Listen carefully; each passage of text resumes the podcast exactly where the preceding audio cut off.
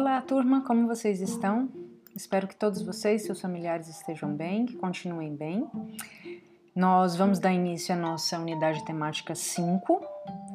Nós tivemos temas explorados por nós, né, com relação à sociolinguística, a, ao trabalho da, da, do ensino de língua portuguesa em sala de aula, pensando numa proposta de reeducação sociolinguística, de valorização, de compreensão dos fenômenos relacionados à variação linguística, contra a noção de, de erro, né, de senso comum.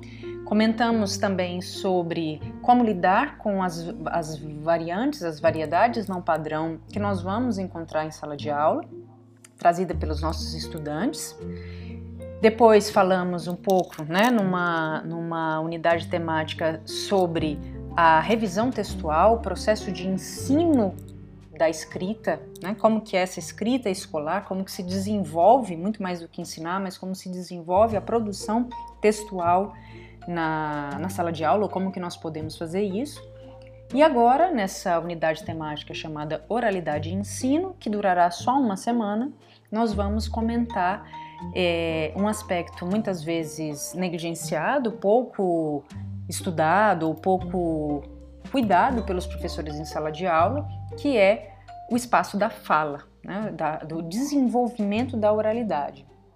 O desenvolvimento da oralidade é, é algo que, em geral, é, é deixado de lado ou colocado num segundo plano quando a gente pensa no ensino de línguas de modo geral, pensando numa língua estrangeira, é, é importante que se desenvolva né? O, uma, a competência da oralidade, a competência de falar. Então, nós temos, em todas as línguas, quatro habilidades básicas, que é a competência de produzir um texto escrito e de compreender um texto escrito, de produzir um texto oral e de compreender um texto oral.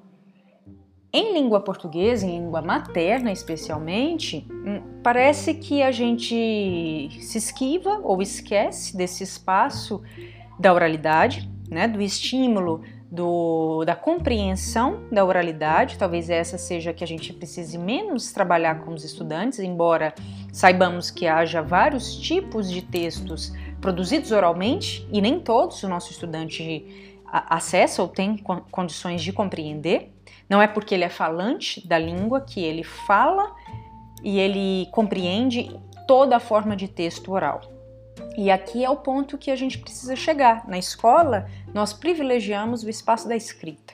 Não só na escola, a nossa sociedade, de modo geral, é, privilegia ou dá maior ênfase à escrita. Então, o capítulo que vocês vão encontrar essa semana, que se chama Sala de Aula, Espaço também da Fala, é um capítulo de um, de um livro chamado A Oralidade na Escola, Investigação do Trabalho Docente como Foco de Reflexão. Esse capítulo da, de, de duas pesquisadoras, né, a, a Ana Lima e a Normanda Bezerra, é um capítulo inicial, é um capítulo introdutório sobre as questões que envolvem a produção da oralidade, o desenvolvimento da competência de oralidade em língua materna, em, na, na, sala de aula, né? Mas esse livro, de, como um todo, aborda vários aspectos dessa, dessa competência linguística, né? E em prática 6, no semestre que vem, é que vocês terão uma disciplina específica para tratar de metodologias, de, de, usos e de reflexões mais profundas sobre a relevância e a importância da oralidade e desse espaço que devemos também dar de privilégio para a fala. É, então eu vou tentar não falar muita coisa nesse semestre para vocês sobre isso, guardando para prática 6, mas eu achei que era impossível falar de metodologia de língua portuguesa sem abarcar pelo menos os espaços né, da produção textual que fizemos na, na unidade temática 4, da, do ensino da gramática que fizemos né, na, nas duas unidades 2 e 3, e também enquanto ainda estávamos em sala presencialmente, falamos a respeito disso. Também a competência da oralidade, que é essa unidade, e a leitura, que será no, na outra unidade que vocês terão sobre a, a, leitura em sala de aula, né? a poesia, a literatura, o espaço da, da, literatura em sala de aula. Além disso, também trabalhamos um pouco com a noção do multiletramento, pensando nos novos espaços de, de produções, né? de, de gêneros híbridos e de textos em múltiplas plataformas, né? multimodais que nós encontramos. Então, foi um panorama de metodologias ou de é, reflexões sobre os aspectos, os principais aspectos da, do ensino de língua portuguesa, né? Então, é, eu quero, ao menos nessa, nessa unidade, que façamos uma reflexão inicial sobre esse não espaço da fala hoje, porque ela, é, como eu falei para vocês, ela é negligenciada, mas que possamos refletir sobre a necessidade de reenquadrá-la, é, recolocá-la na, na frente né, dos nossos trabalhos acadêmicos. A primeira coisa que eu queria refletir é que lugar seria o lugar para o nosso estudante falar, né, desenvolver a sua fala, desenvolver ah, os vários gêneros que ele pode produzir oralmente, se não na nossa aula. Qual é o outro espaço que ele teria na, na escola para desenvolvimento da fala em língua portuguesa em língua materna, se não na aula de língua portuguesa? Então é preciso que a gente reflita que cabe a nós esse estudo, cabe a nós essa reflexão sobre a nossa fala. É, esse, esse capítulo vai retomar teorias que vocês vão é, ter a, a possibilidade de estudar com mais a fundo, mais a fundo depois, e que talvez já conheçam ao menos uma ou outra, mas a, a, o pensamento básico que norteia esse, esse capítulo é, são justamente as reflexões do, do Luiz Antônio Marcuski, né?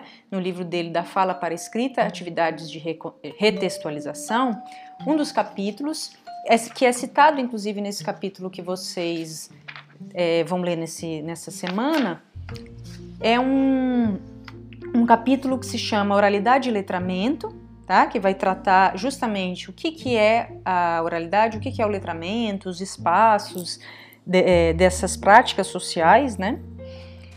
E uma das coisas que ele vai descortinar, né, ou buscar desconstruir, e que as autoras desse capítulo vão na mesma linha que ele, é de que durante muito tempo a escola, assim como a própria sociedade, né, não teve qualquer tipo de preocupação com a, a ferramenta, com essa ferramenta que é a, a língua falada, a oralidade. Já comentei com vocês que no, no, princípio mesmo dos estudos linguísticos, o Saussure separa a, a langue da parola, divide, né, e se dedica a estudar a língua escrita. Fala que a, a oralidade é um grande caos, então ele tem dificuldades, né? Ele diz que não vai mexer nisso. E nós acabamos fazendo a mesma coisa, não, não nos debruçamos sobre é, esse, esse fenômeno que é o mais produtivo entre nós, seres humanos. Nossa, as nossas produções textuais são muito mais orais do que escritas, né, em termos de quantidade. Na sociedade contemporânea, ao contrário das sociedades é, antigas, a, a escrita tem um lugar que a, que a oralidade não consegue atingir. Então, fazer um acordo verbal de boca não tem valor entre nós. É preciso que tudo seja escrito. O analfabeto, né, em, em relação ao alfabetizado, ele também sofre preconceito como se sua capacidade é, mental e intelectual fosse diminuída, fosse menor. Nós muitas vezes desmerecemos aqueles que não tiveram acesso ao aprendizado da língua escrita, como se eles fossem incapazes. Então, é preciso que a gente pense sobre essas questões. Ah, mas escrever eu preciso ensinar o meu estudante, porque ele não vai aprender isso sozinho. Falar ele aprendeu sozinho. Não, ele adquiriu essa língua materna. Mas será que ele é capaz de produzir todos os tipos de textos orais que eu preciso que ele produza, o que ele vai precisar ao longo da vida dele? Então, essas noções é, já equivocadas e com, compreendidas hoje como equivocadas, de que não há é, necessidade de fazer um trabalho focado na fala, né, no desenvolvimento da competência linguística oral do nosso estudante, elas não têm mais sentido, elas estão superadas e a língua escrita e a falada não são é, é, nem duas faces da mesma moeda, como se fazer a produção oral fosse a mesma coisa de fazer a produção escrita e não exigisse de nós outros tipos de habilidades. E também não são é, polos opostos em que uma é positiva e a outra é negativa. Né? Então vocês vão encontrar nesse capítulo algumas reflexões sobre o percurso que os estudos sobre é, essa dicotomia fala e escrita, como é que foram se desenvolvendo, a, e como eu disse a vocês, a base dessas ideias é o Marcusk, e a importância de desfazer essa dicotomia, desfazer essa ideia de que a fala é informal e a escrita é formal. Ué, mas não há nenhum contexto em que a escrita seja informal e a fala seja formal? Ou de dizer coisas como a escrita ela é organizada, ela tem regras, ela segue regras, ela não é fragmentada, enquanto a fala é, é um verdadeiro caos que não segue regras, que é fragmentado. Isso é algo que a gente precisa desconstruir desfazer. Então vocês vão encontrar né, no, no, no capítulo e no meu no slide que eu preparei para vocês é, um contínuo que o Marcus é, criou para demonstrar especificamente como os textos produzidos por nós não são estritamente falados ou estritamente escritos, mas que em geral eles são é, eles estão localizados dentro dessa faixa, desse contínuo, e que muitas vezes há textos escritos com características mais próximas de fala, ou falados com característica mais de escrita, e assim sucessivamente. Né? Nós não vamos esgotar esse tema nessa, nessa unidade, mas já vai abrir para vocês uma perspectiva do que vocês vão estudar em prática 6. É, além disso, para finalizar, é, quando vocês estiverem lendo o texto, observem, por exemplo, que os textos falados, eles não são todos iguais, que os textos falados seguem também determinadas regularidades que os textos falados, assim como né, os textos escritos, eles também pertencem a gêneros específicos. E esses gêneros, eles vão desde gêneros orais que são privados, né, ou seja, que são produzidos num ambiente familiar, é, íntimo e que, portanto, requerem um menor grau de monitoramento da, da fala e que são informais, assim como também transitam até os gêneros orais, que nós chamamos de públicos, que requerem é, outro tipo de, de, articulação, que requerem um grau maior de monitoramento da, da fala do, do, do indivíduo, né, que, que produz o texto, e que, consequentemente, será formal e mais rebuscado. O nosso estudante, quando chega na, na, na nossa sala, domina sim vários gêneros orais privados. Não todos, mas ele domina. Agora, os gêneros orais públicos, ele domina? Será que ele seria capaz de participar de uma entrevista de emprego e falar é, da maneira adequada para aquele contexto? Será que é isso? Será que ele imediatamente, por saber falar, ele já sabe como produzir um gênero oral de maneira pública e, portanto, consegue exercer a sua cidadania plenamente?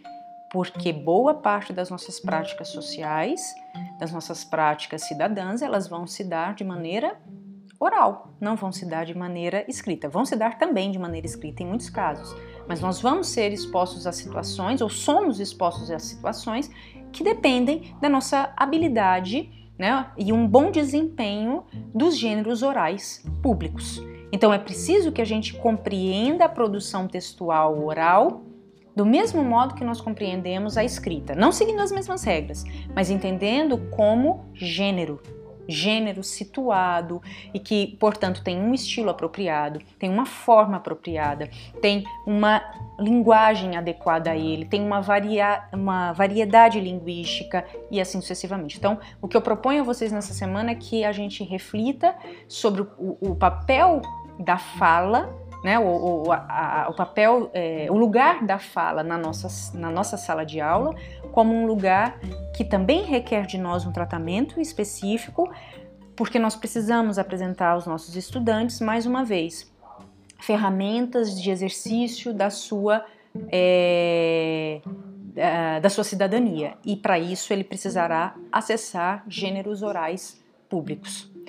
Bom, no final do capítulo vocês vão inclusive ver um exemplo, uma, uma prática que foi feita. É, a professora é, trabalhou com o gênero debate, e aí vocês vão ler um pouco a respeito de como essa prática se deu.